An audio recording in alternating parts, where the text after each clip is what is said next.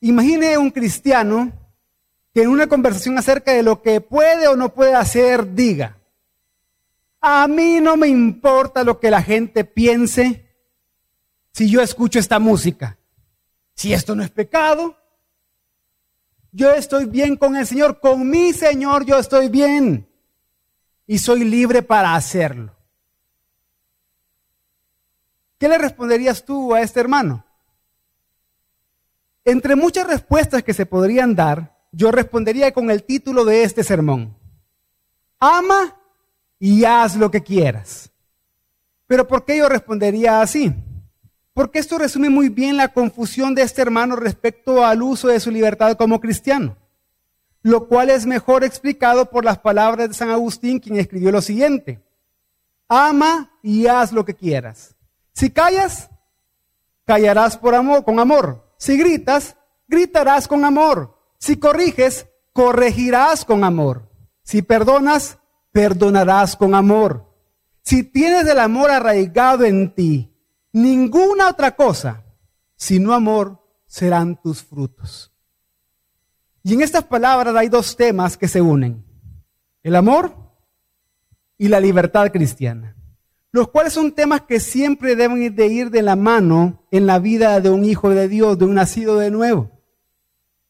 Hemos aprendido en esta serie que el amor ágape a nuestros hermanos consiste en el sacrificio que hacemos para su santificación, edificación y bienestar. Entonces, cuando tú amas así, cuando tú amas con amor ágape, luego de hacer eso puedes hacer lo que quieras y estarás bien con Dios y estarás bien con tu prójimo. Pero, como dije antes, ese tipo de amor está muy relacionado con la libertad cristiana. Y la pregunta que surge entonces es, ¿qué es la libertad cristiana? La libertad cristiana es un término bastante amplio que tiene que ver principalmente con la libertad que tenemos en Cristo, de la ley como pacto, con la libertad que tenemos del pecado y de Satanás, pero también con la libertad de la dominación de los hombres sobre la conciencia del cristiano.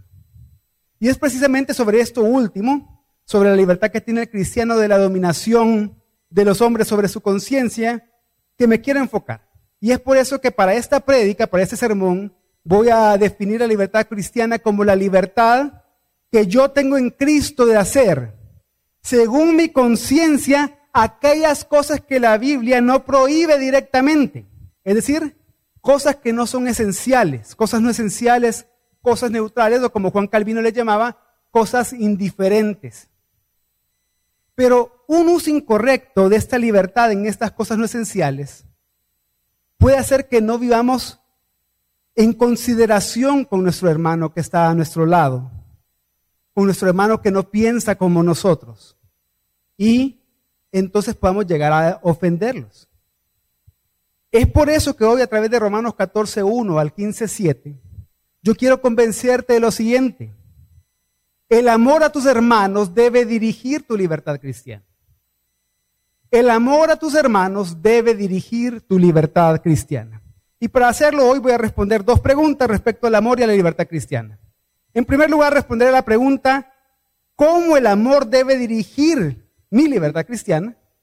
Y luego responderé cuál es el fundamento y propósito para vivir todo esto. Entonces respondamos la primera pregunta, hermano. ¿Cómo el amor dirige tu libertad cristiana?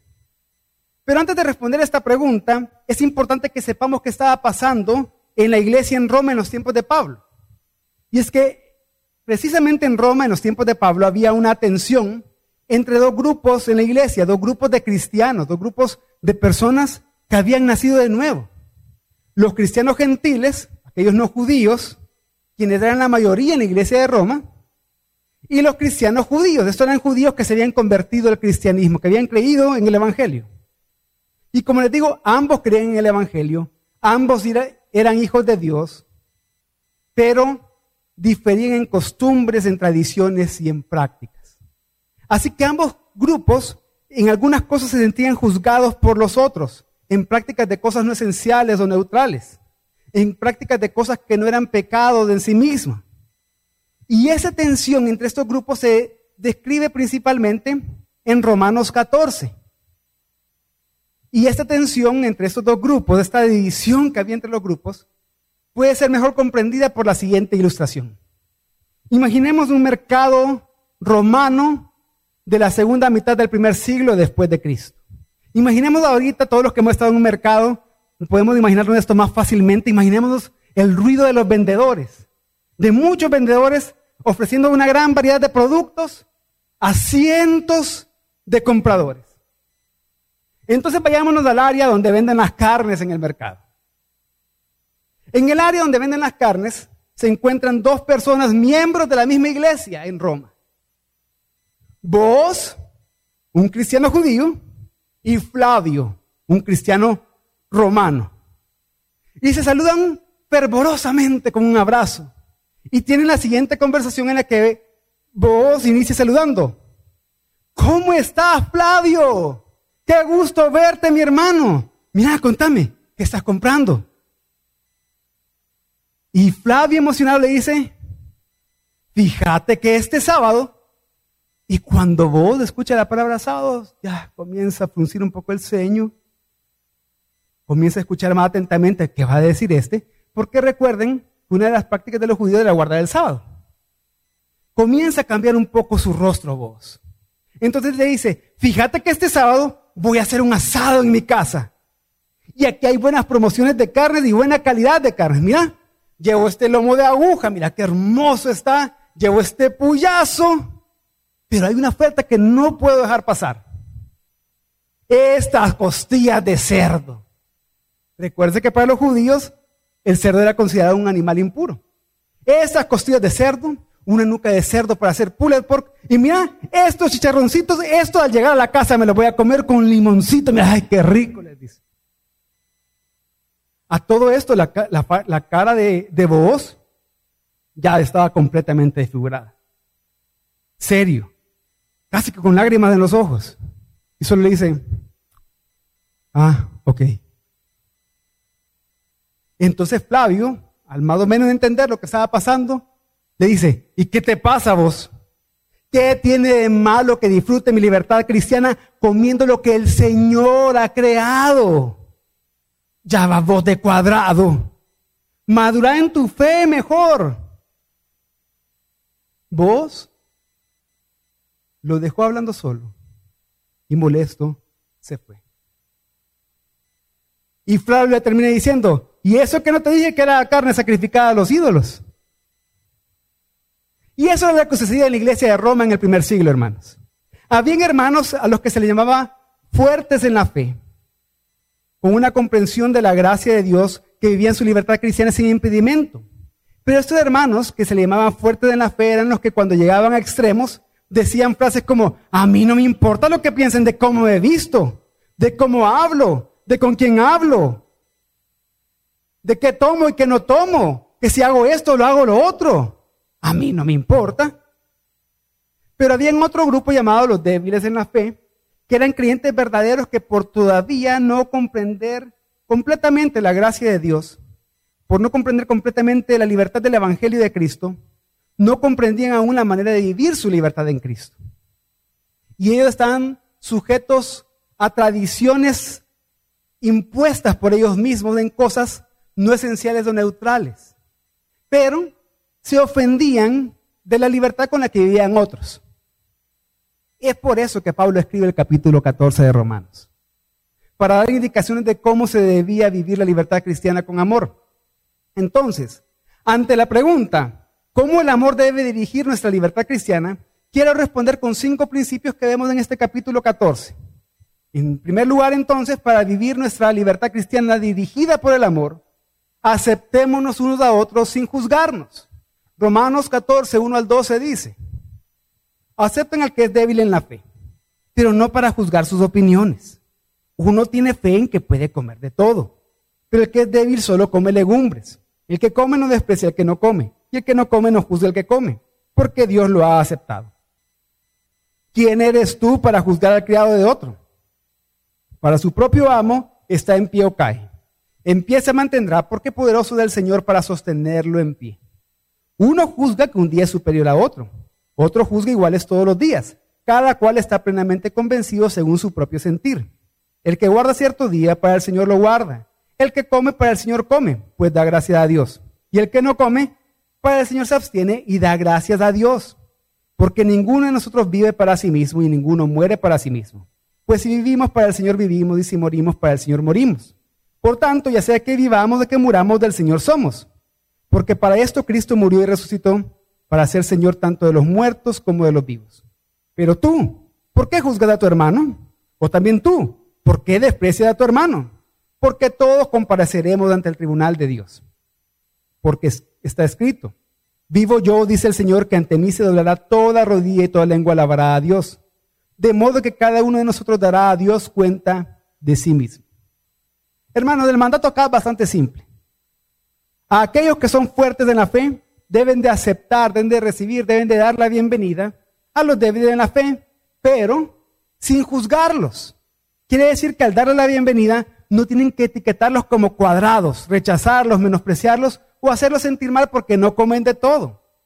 Pero tampoco los débiles debían de juzgar como carnales o libertinos a los que comían de todo. Y aquí quiero detenerme por un momento. ¿Por qué? Porque la comida no es un problema que genere tensión entre los miembros de nuestra iglesia de gracia sobre gracia. Porque yo creo que a no ser por razones de salud, a todos les gusta comer costilla de cerdo acá. A todos les gustan los chicharroncitos. A todos les gusta eso. Pero sí hay otras áreas que sí generan desacuerdo entre qué se puede y no se puede comer. Por ejemplo, la forma de vestirse. Unos son más conservadores y se visten más a la, y otros se visten más a la moda. En algunas iglesias las mujeres no usan pantalones y ocupan mantelina, en otras no como nuestra iglesia. Los géneros musicales que escuchan. Y algunos dicen, no, es que vos con esa tu música rock, que es del diablo. Pero vos escuchás esta música salsa que solo habla de pasiones vergonzosas. Que si miran televisión o no miran televisión. Que si miran series de Netflix o no miran series de Netflix. Que por qué tenés Netflix, por qué no lo has cancelado. Y muchas otras cosas más, como si algunos bailan en fiestas y otros no lo hacen el consumir bebidas alcohólicas o fumar tabaco, posturas políticas o posturas económicas, e incluso la prosperidad material, en que usan el dinero los demás. No deberías de usar el dinero en tanto viaje, en tanto lujo, en carros del año, en esto y lo otro. Son cosas no esenciales, que en sí mismo y por sí mismo son neutrales, no son pecado, pero pueden generar esa tensión. En todas estas cosas debemos aceptarnos debemos darnos la bienvenida unos a otros sin juzgarnos ni menospreciarnos. Pero ¿por qué no tenemos que juzgarlos en estas prácticas de estas cosas neutrales? En primer lugar, no debemos de hacerlo porque, como dice al final del versículo 3, Dios nos ha aceptado. Dios ha aceptado al hermano que le guste tomarse una copa de vino para acompañar su cena o una cerveza para ver el partido en la televisión. Dios ha aceptado al que no lo hace porque piensa que no está bien. Entonces, no rechaces ni juzgues al hermano que Dios ha aceptado. Acéptalo tú también con amor. Dios ha aceptado al hermano que tiene una postura política contraria a la tuya, incluso también al hermano que dice que no, que para nada se tiene que meter uno en política. Entonces, no rechaces ni juzgues al hermano que Dios ha aceptado, acéptalo tú con amor. Dios también ha aceptado a la hermana que usa pantalón, accesorios, se maquilla y va al salón todas las semanas. Y también Dios ha aceptado a la que no lo hace. Entonces, no rechaces ni juzgues a la hermana que Dios ha aceptado. Acéptala tú con amor. Pero en segundo lugar, tampoco debemos de juzgarnos en cosas no esenciales porque no somos amos ni jueces de nuestros hermanos. Solo Jesús lo es. En otras palabras, lo que el versículo 4 y 6 está diciendo es, al que le gusta bailar para el Señor baila. Y al que prefiere no bailar, porque piensa que es malo para el Señor no lo hace. El que quiere comprarse un carro nuevo o el último iPhone para el Señor lo hace. Y el que piensa que no es bueno gastar en esas cosas, para el Señor se abstiene de comprarlas. No juzgue a tu hermano por cosas no esenciales, por cosas neutrales. Pero ¿cuál es la clave para vivir este principio? El señorío de Cristo, como lo vemos en los versículos 7 al 9. Tú no eres ni señor ni juez de tus hermanos, Si tu hermano no practica ciertas cosas, no escucha cierto tipo de música, no baila, no toma, no fuma, no lo menosprecies, ámalo. Porque para el Señor, para su Señor y juez tiene de eso. Él va a dar cuenta delante del Señor. Pero también recuerda que tú no eres ni Señor ni juez de tu hermano. Si tu hermano practica ciertas cosas no esenciales, neutrales, si escucha cierto tipo de música, si baila, si se toma una cerveza con el almuerzo, no lo juzgues, ámalo porque para su Señor lo hace. Delante del Señor le va a dar cuentas. Entonces, entender esto nos lleva al segundo principio que nos enseña cómo dirigir nuestra libertad cristiana con amor. Y es no poniendo tropiezo a nuestros hermanos. Por eso Romanos 14, 3 al, 13 eh, al 15 dice, por tanto, ya no nos juzguemos los unos a los otros, sino más bien decidan esto. No poner obstáculo o piedra de tropiezo al hermano. Yo sé y estoy convencido en el Señor de que nada es inmundo en sí mismo. Pero para el que estima que algo es inmundo, para él lo es. Porque si por causa de la comida tu hermano se entristece, ya no andas conforme al amor. No destruyas con tu comida aquel por quien Cristo murió. Lo que esto nos enseña, hermano, es que la libertad cristiana nunca debe de ser usada de tal manera que usted se convierta en una piedra de tropiezo para otro cristiano. Esto quiere decir que aquí está el amor, perdón, aquí está mi libertad cristiana y aquí está el amor. El amor siempre está por encima de mi libertad cristiana, nunca va a ser al revés. Y aunque tú puedas tener un entendimiento de la gracia de Dios, de la obra de Cristo y el disfrute de las cosas neutrales para la gloria de Dios, puede ser que tu hermano aún no esté convencido de eso. Y si te ve practicándolas, tú seas una piedra de tropiezo y lo hagas caer en su caminar cristiano de manera que destruyas a tu hermano. Hermanos, por amor debe de aprender a restringir tu libertad. Eso es algo que Pablo había pensado muy bien y había decidido hacer.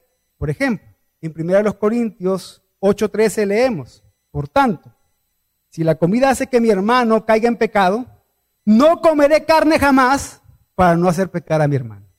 Y aunque aquí Pablo hace uso de una hipérbole, de una exageración, pero estaba consciente que por amor podía restringirse de sus libertades. La gran pregunta es, ¿decidirás tú vivir así? ¿Eres capaz de restringir tu libertad cristiana por amor a tu hermano? ¿Te has puesto a pensar por qué es tan difícil para algunos cristianos limitar su libertad? En algunos puede ser porque realmente no son libres, sino que sus ídolos lo controlan. Porque, por ejemplo, aunque bailar o la música no sea malo en sí mismo, hay casos en los que sí puede ser malo, depende de la letra de la canción, pero aunque bailar o el género musical no sea malo en sí mismo, pero si eso es más importante que amar a tu hermano y no puedes dejar de hacerlo, es porque has hecho un ídolo ya sea del baile o de la música, y eso te está controlando. Pero en otros casos puede ser porque realmente no aman a sus hermanos. O son selectivos con qué hermanos amar. Solo voy a amar a mis hermanos que practican las mismas cosas que yo y que quieren lo mismo que yo.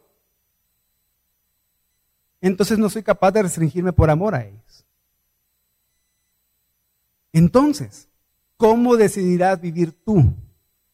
¿Eres capaz de restringir tu libertad cristiana por amor a tu hermano? Y es que cuando hacemos ese compromiso, de por amor restringirnos, por amor limitarnos, eventualmente eso se convierte en una parte de nuestro pensamiento que va a dirigir nuestro comportamiento de forma instintiva. El amor nos va a dirigir. Tenemos en libertad en Cristo, en otras palabras, hermanos, para ser siervos de otros, no para satisfacer nuestras propias preferencias. Lutero, en un escrito llamado La libertad cristiana, dijo, el cristiano es un hombre libre, señor de todo y no sometido a nadie. El cristiano tiene libertad. Pero al mismo tiempo dijo el cristiano es un siervo, al servicio de todos, de todo y a todos sometido. Pero el cristiano también tiene que servir a los otros. ¿Y cómo se puede hacer con esto? Solo por medio del amor. Y aquí alguien puede estar pensando, ¿significa que me voy a dejar guiar por los prejuicios, caprichos y malas interpretaciones de los demás? No, no significa eso. Pero sí significa que por amor a tus hermanos te va a restringir, te va a limitar en el uso de tu libertad, mientras con paciencia y gracia les enseñas cómo vivir el Evangelio con libertad. Pero, ¿cuál es la clave para vivir hasta el principio entonces? La clave para ejercer la libertad cristiana en todos los asuntos es andar en el amor, como vimos en Romanos 14, 15. Si tú andas en amor, si el amor ágape, ese amor sacrificial caracteriza tus pensamientos, decisiones y acciones, entonces no te va a ser difícil restringirte para no hacer tropezar a otros. Lo cual nos lleva al tercer principio. Para dirigir nuestra libertad cristiana con amor, recordemos que el reino de Dios no consiste en lo externo, sino en lo eterno. Por eso Romanos 14, 16 al 18 dice, por tanto, no permitan que se hable mal de lo que para ustedes es bueno, porque el reino de Dios no es comida ni bebida, sino justicia y paz y gozo en el Espíritu Santo. Porque el que de esta manera sirve a Cristo es aceptable a Dios y aprobado por los hombres. Ya sea que seas débil en la fe, es decir, con cierta con libertad limitada, con hay cosas que tú piensas que no se pueden hacer aunque sean neutrales o ya sea que seas fuerte, con una libertad más amplia, independientemente, seas fuerte o débil en la fe, es un gran, es un gran error enfocarte en lo externo y no en lo eterno. Por ejemplo, el débil en la fe ve el restringirse de lo externo como un medio para ser más justo, para ser más aceptado por Dios. Entonces, si tú piensas así, tienes que enfocarte en lo eterno. ¿Y qué es lo eterno? En lo que tú ya eres unido a Cristo. Debes de enfocarte en, tu, en crecer en el conocimiento de quién es Él, de quién es Cristo en ti, quién eres tú en Él. Tú ya eres justo en Cristo. Por la obra de Él tú ya eres justo. Ya eres aceptado por Dios, no por tus obras, por la obra de Cristo. Pero, por otro lado, el fuerte insiste en su derecho de disfrutar las cosas externas. Si tú piensas solo en tus derechos de disfrutar con libertad estas cosas no esenciales, no estás pensando en lo eterno. No tienes una mentalidad del reino de Dios, no estás consciente de la gracia de Dios. Puedas que seas un experto en teología que puede definir muy bien qué es el reino de Dios y todas sus etapas del reino, desde la creación hasta la consumación. Puede hacer que sepas mucho de la gracia de Dios y te, te sepa del orden de salvación al derecho y al revés, pero no tienes mentalidad del reino de Dios. Hermano que te considera fuerte en la fe, el reino de Dios no opera en ti, no opera en ti. Si por lo externo y lo no esencial estás dispuesto a separarte de tu hermano que no vive como tú. No opera el reino de Dios en ti si tú haces eso. Al contrario, por querer vivir tus derechos, estás atentando contra el reino de Dios al no amar a tu hermano. Y eso está dividiendo la iglesia de Cristo. Entonces, ¿cuál es la clave para vivir y poder practicar este principio de enfocarme más en lo eterno? Sé consciente de la justicia, paz y gozo en el Espíritu Santo.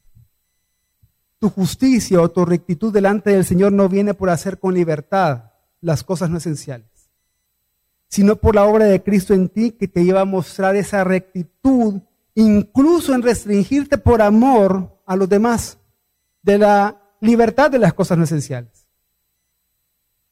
No puedes decir que eres consciente de la paz, esa paz que disfrutas entre tú y Dios por la obra reconciliadora de Cristo, si por hacer valer tu libertad eres capaz de separarte y poner división con tu hermano débil en la fe o causar división en la iglesia por esas cosas. No puede hablar de paz, no lo estás practicando si tú piensas así. El gozo en el Espíritu Santo viene a hacer la voluntad de Dios. Y no es la voluntad de Dios que hagas tropezar a tu hermano diciendo, y a mí que me importa lo que piensen de qué hago, con quién hablo, quiénes son mis amistades, si tomo, si fumo, si bailo tango, me hago chicle. Y usted ya sabe lo demás. Mejor gózate en la obra del Espíritu Santo. Y la obra del Espíritu Santo es hacer la voluntad del Padre, que no tropiece ningún hermano tuyo. Haciendo esto, consciente que el reino de Dios es justicia, paz y gozo en el Espíritu Santo, tú sirves a Cristo. Tú agradas a Dios y eres aprobado por los que te rodean. ¿A qué se refiere que eres aprobado por los que te rodean? Es decir, que los que te rodean van a poder ver que tú vives lo que dices creer. Que si tú hablas de gracia, tú vives como una persona de gracia. Que si tú hablas del reino de Dios, el reino de Dios es lo más importante y la unidad del reino es lo más importante para ti. Un cuarto principio que vemos en Romanos 14 entonces es edifiquémonos sin destruir la obra de Dios de nuestros hermanos. Romanos 14, 19, 21 dice, así que procuremos lo que contribuye a la paz y a la edificación mutua. No destruyas la obra de Dios por causa de la comida. En realidad, todas las cosas son limpias, pero son malas para el hombre que escandaliza a otro al comer.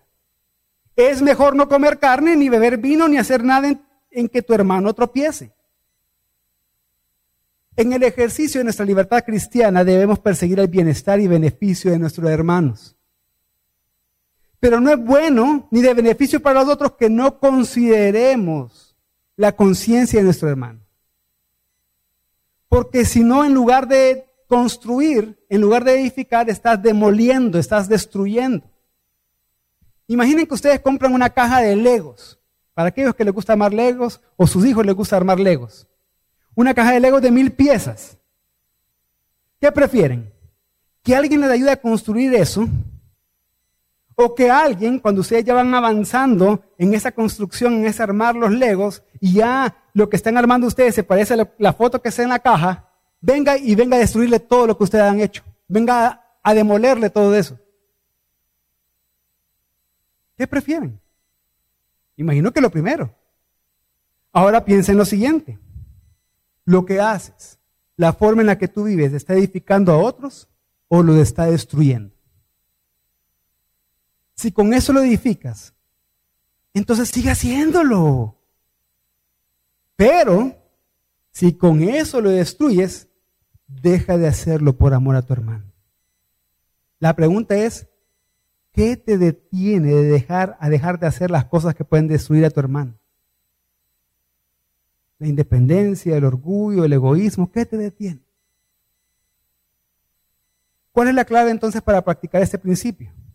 La clave la vemos en el versículo 21 que dice, impresionantemente dice, es mejor no comer carne, ni beber vino, ni hacer nada en que tu hermano tropiece. ¿Y por qué digo impresionantemente? Porque la misma raíz o la raíz de la palabra que se traduce como mejor es la raíz de hermoso. Y lo que está diciendo acá es, es hermoso a los ojos de Dios y de los que nos rodean restringir nuestra libertad porque muestra amor. Es hermoso porque la arrogancia y el egoísmo se ha ido. Es hermoso porque ponemos al hermano primero antes que a nosotros, como Cristo nos enseñó a amar. Como el amor ágape enseña. Es hermoso porque es edificante mostrar amor al usar bien nuestra libertad cristiana.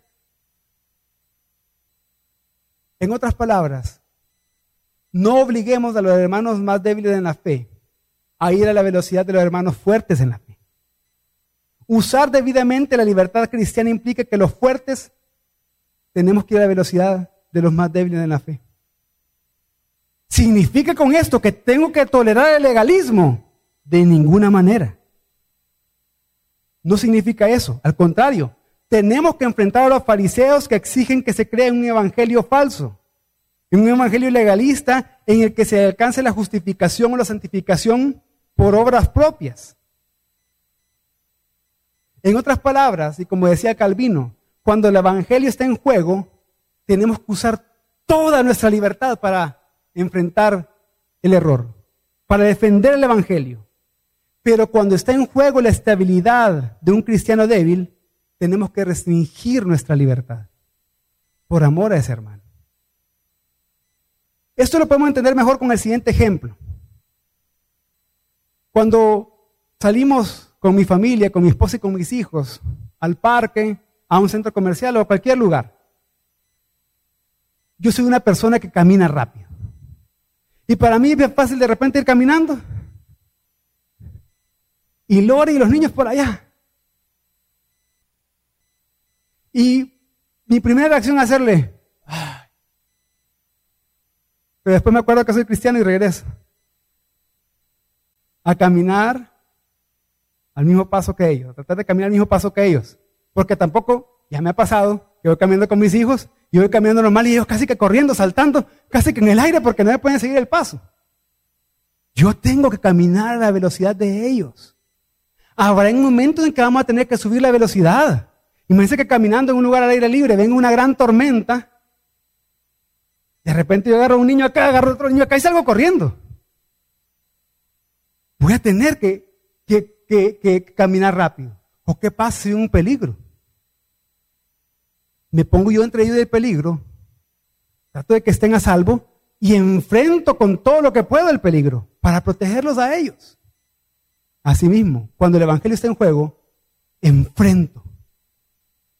Pero cuando el bienestar de mi hermano más débil está en juego, bajo la velocidad por amor a ellos. Y esto me lleva al quinto principio de cómo guiar nuestra libertad cristiana con amor. Aseguremos que estamos actuando con conciencia limpia. Dicen los versículos 22 y 23. La fe que tú tienes, tenla conforme a tu propia convicción delante de Dios. Dichoso el que no se condena a sí mismo en lo que aprueba, pero el que duda, si come se condena, porque no lo hace por fe. Todo lo que no procede de fe es pecado. Y acá vemos que el versículo 22 le habla a los fuertes en la fe. Y le está diciendo, lo que hagas en el ejercicio de tu libertad, que sea solo entre tú y Dios. No te jactes. No lo andes pregonando. No lo publiques en todas tus redes sociales, en todas tus historias, en todo. No. No lo promuevas. ¿Por qué? Porque serás bienaventurado si disfrutas de esto sin dudar y, sin dañar a otros. No necesitas jactarte y publicar lo que estás haciendo para disfrutar esas cosas. No lo necesitas hacer. Siguiendo con lo que Pablo escribió en 1 Corintios 6:12, dice, todas las cosas me son lícitas, pero no todas son de provecho. Todas las cosas me son lícitas, pero yo no me dejé de dominar por ninguna. Entonces, en el uso de tu libertad cristiana, tú debes de preguntarte, ¿esto realmente edifica a otros? ¿Esto realmente me hace vivir en libertad? ¿O en realidad ha comenzado a esclavizarme a mí o esclavizar a otros? Si puedes responder estas preguntas de forma positiva, sigue disfrutando tu libertad. Sigue disfrutando. Pero si no puedes, déjalo de hacer por amor a otros. Fíjense que el pastor Charles Spurgeon, un pastor de hace dos siglos, un gran predicador, que era reconocido por ser gran predicador, tanto así que le llamaban el príncipe del púlpito, también es reconocido por otra cosa. A él le gustaba fumar puros. Y él no tenía, no tenía ningún impedimento al hacerlo. Él sabía que no estaba pecando con eso y que lo hacía para la gloria de Dios. Y la gente lo conocía por eso. Pero una vez saliendo del tabernáculo metropolitano de Londres, que era la iglesia que él pastoreaba y donde él predicaba, caminando por ahí, vi una de esas kioscos donde venden distintas cosas, revistas, dulces y todo, y de repente vi un rótulo que decía, aquí vendemos los puros como los que forma Spurgeon. Ese día él dejó de fumar. Y a partir de ese día, hasta el momento de su muerte, no volvió a fumar jamás. Porque ese anuncio podía esclavizar a otros. Y prefirió dejar de hacerlo. Ahora el versículo 23 le habla tanto a los que se creen fuertes como a los débiles de la fe. Y lo que está diciendo es, si dudas de tus libertades, si la fe en la libertad que te ha dado Cristo no te lleva a actuar con libertad en esas cosas no esenciales neutrales, sino que aún piensas que no es correcto hacerlo, si te conciencia te acusa y te dice, no es correcto que tú hagas esto, entonces no lo hagas. No lo hagas. No hagas lo que todos hacen si tú no estás convencido de eso. No lo hagas solo por presión o por temor a que te rechacen, no lo hagas. Porque si lo que haces en esas cosas no esenciales, neutrales o indiferentes, va en contra de tu conciencia, en esto estarías pecando. Porque algo neutral se convierte en algo correcto si se hace con fe, con una convicción razonada de que es algo correcto. Pero si no proviene de la fe, es pecado porque tu conciencia te acusa. Entonces, hermanos, hasta el momento hemos respondido a la pregunta cómo el amor dirige tu libertad cristiana. Y hemos mencionado cinco principios, los cuales bien podríamos resumirlo en la frase de Ruperto Beldenius que dice, en lo esencial, unidad. En lo esencial, libertad. En todo, caridad, es decir, amor. Ahora respondamos, respondamos la otra pregunta que les dije al principio. ¿Cuál es el fundamento y propósito para que el amor dirija tu libertad cristiana? Romanos 15, 1 al 4 dice, así que nosotros, los que somos fuertes, debemos sobrellevar la flaqueza de los débiles y no agradarnos a nosotros mismos. Cada uno de nosotros agrade a su prójimo en lo que es bueno para su edificación. Pues ni aun Cristo se agradó a él mismo. Antes bien, como está escrito, los insultos de los que te injuriaban cayeron sobre mí, porque todo lo que fue escrito en tiempos pasados, para nuestra enseñanza se escribió a fin de que por medio de la paciencia y del consuelo de las escrituras tengamos esperanza. En los versículos 1 y 2, el apóstol Pablo está resumiendo todo lo que ha escrito en el capítulo 14. Ay, pastor, hubiéramos comenzado por ahí entonces. ¿Y cómo lo está resumiendo Pablo? Con dos mandamientos que los fuertes tienen que cumplir para usar su libertad cristiana con amor. Primero, sobrellevar la flaqueza de los débiles. Esto quiere decir que con comprensión y un amor que muere a sí mismo, debemos de caminar juntos poniendo nosotros, que nos consideramos fuertes en la fe por el uso de nuestra libertad cristiana, un mayor esfuerzo, cargando a los débiles. Por ejemplo, en esas mismas salidas familiares, sobre todo los padres que tienen hijos chiquitos me van a comprender, o los que ya tienen hijos grandes pero se recuerdan esos tiempos me van a comprender, que de repente abrían el baúl del carro, sacaban el coche, sacaban una mochila, sacaban los juguetes, sacaban la pañalera, sacaban todo. ¿Y a quién le tocaba cargar todo eso? Al papá, porque se supone que es el más fuerte. Y ahí andaba cargando todo eso. Asimismo, siempre los fuertes debemos de cargar a los más débiles. Pero un segundo mandamiento es no agradarnos a nosotros mismos, sino agradar a nuestro prójimo. ¿A qué se refiere esto con no agradarnos a nosotros mismos? No se refiere, hermano, a hacer monedita de oro que le vamos a caer bien a todo el mundo. No. No se refiere a vivir cediendo a cualquier capricho de nuestro prójimo, sino que se refiere a la conciencia y capacidad de los fuertes en la fe y maduros en la fe para hacer ajustes a su estilo de vida en todo lo que contribuye a la edificación y bienestar espiritual de nuestro hermano. En otras palabras, restringirnos por amor al otro, limitar nuestra libertad que tenemos en Cristo renunciar, morir a uno mismo por amor a nuestros hermanos, a los derechos que tenemos de disfrutar nuestra libertad cristiana. Esto debemos hacerlo voluntariamente, no por obligación. Debemos hacerlo con gozo, no con queja. Debemos hacerlo con amor y paciencia. La gran pregunta es, ¿cuál es la base o fundamento por el que debemos con amor dirigir nuestra libertad cristiana? Y la respuesta la leímos en el versículo 3 pues ni aún Cristo se agradó a él mismo. Quiero que por un momento reflexiones. en la siguiente pregunta. ¿Qué harías si solo tuvieras 24 horas de vida y se te permitiera, se te permitiera hacer cualquier cosa? Tienes 24 horas de vida y puedes hacer lo que tú quieras. ¿Qué dirigiría tus decisiones? ¿Quiénes tratarían de hacer la mayoría de cosas que no han podido hacer y está en su lista de deseos no cumplidos. Quizás las decisiones de algunos serían dirigidas por aquello que les daría placer, diversión, paz, tranquilidad, realización o satisfacción, entre muchas otras cosas. Pero ¿saben quién sí sabía que tenía 24 horas para morir? Jesús. Jesús sí sabía cuánto tiempo tenía de vida. ¿Y qué hizo Jesús en sus últimas 24 horas? edificar y consolar a sus discípulos en el aposento alto, compartir el pan con ellos, orar por sus discípulos en el huerto como el pastor Héctor predicó hace dos semanas, entregarse voluntariamente a los que lo capturaron, soportar insultos, maltratos y sufrimientos hasta la muerte en la cruz por nosotros. Hermanos, el fundamento para dirigir nuestra libertad cristiana con amor es imitar a Cristo. Jesús se despojó a sí mismo para ser como nosotros y así morir por nosotros. Morir siendo rechazado.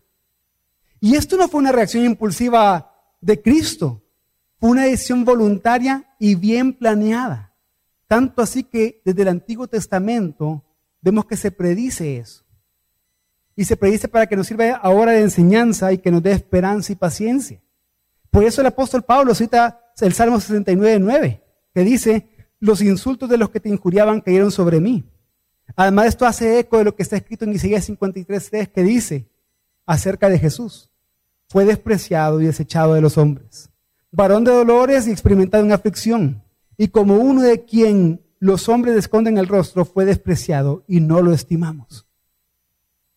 Por eso, imitando a Cristo, nosotros ahora podemos morir a nosotros mismos al restringir nuestra libertad cristiana por amor, haciéndolo consciente y deliberadamente como Jesús lo hizo. Entonces, ¿por qué el amor de mi hermano debe dirigir mi libertad cristiana? Porque yo amo al Señor Jesucristo que se entregó por mí y deseo imitarlo. Pero ¿para qué? ¿Para qué lo vamos a imitar? ¿Cuál es el propósito de imitar a Cristo en esto? Romanos 15, 5 al 6 dice, y que el Dios de la paciencia y del consuelo les conceda tener el mismo sentir, los unos para con nosotros conforme a Cristo Jesús, para que unánimes a una voz glorifiquen al Dios y Padre de nuestro Señor Jesucristo. El propósito, es que Dios nos dé esa paciencia y ánimo que nos debe vivir en unidad, en plena armonía unos con otros, porque así viven los cristianos, así viven los seguidores de Cristo. Esto va a hacer que estemos unidos.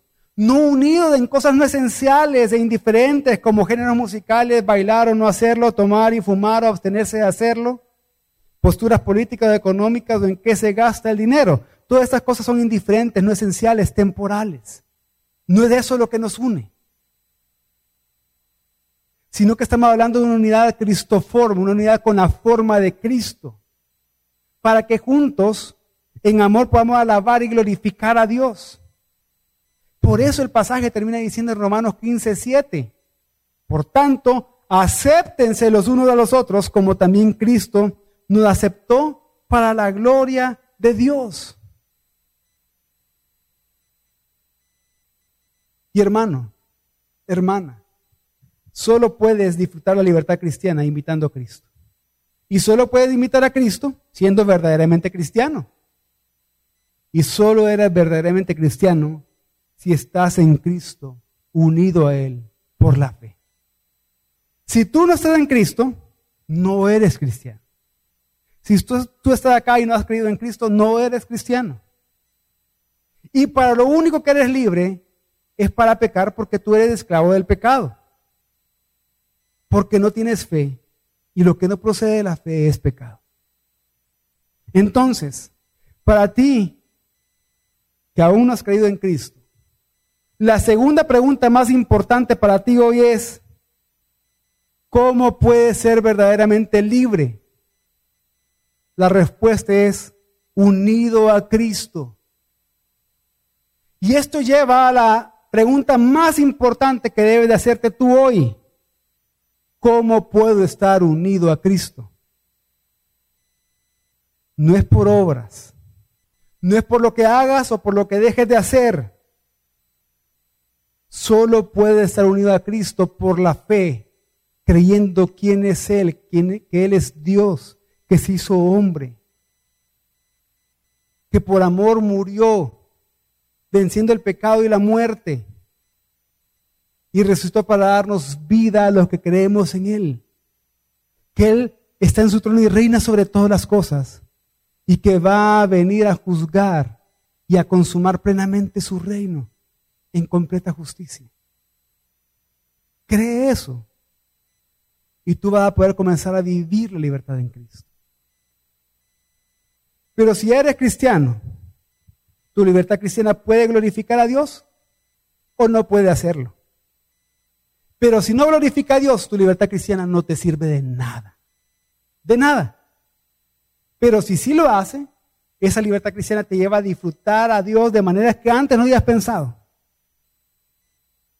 Pero para todo esto, hermano, debes de imitar a Cristo, no agradándote a ti mismo. Debes de imitar a Cristo aceptando a tus hermanos con la misma gracia que Cristo te acepta a ti cada día. De esta forma, el amor a tus hermanos dirigirá tu libertad cristiana y así glorificarás a Dios. Vamos a orar.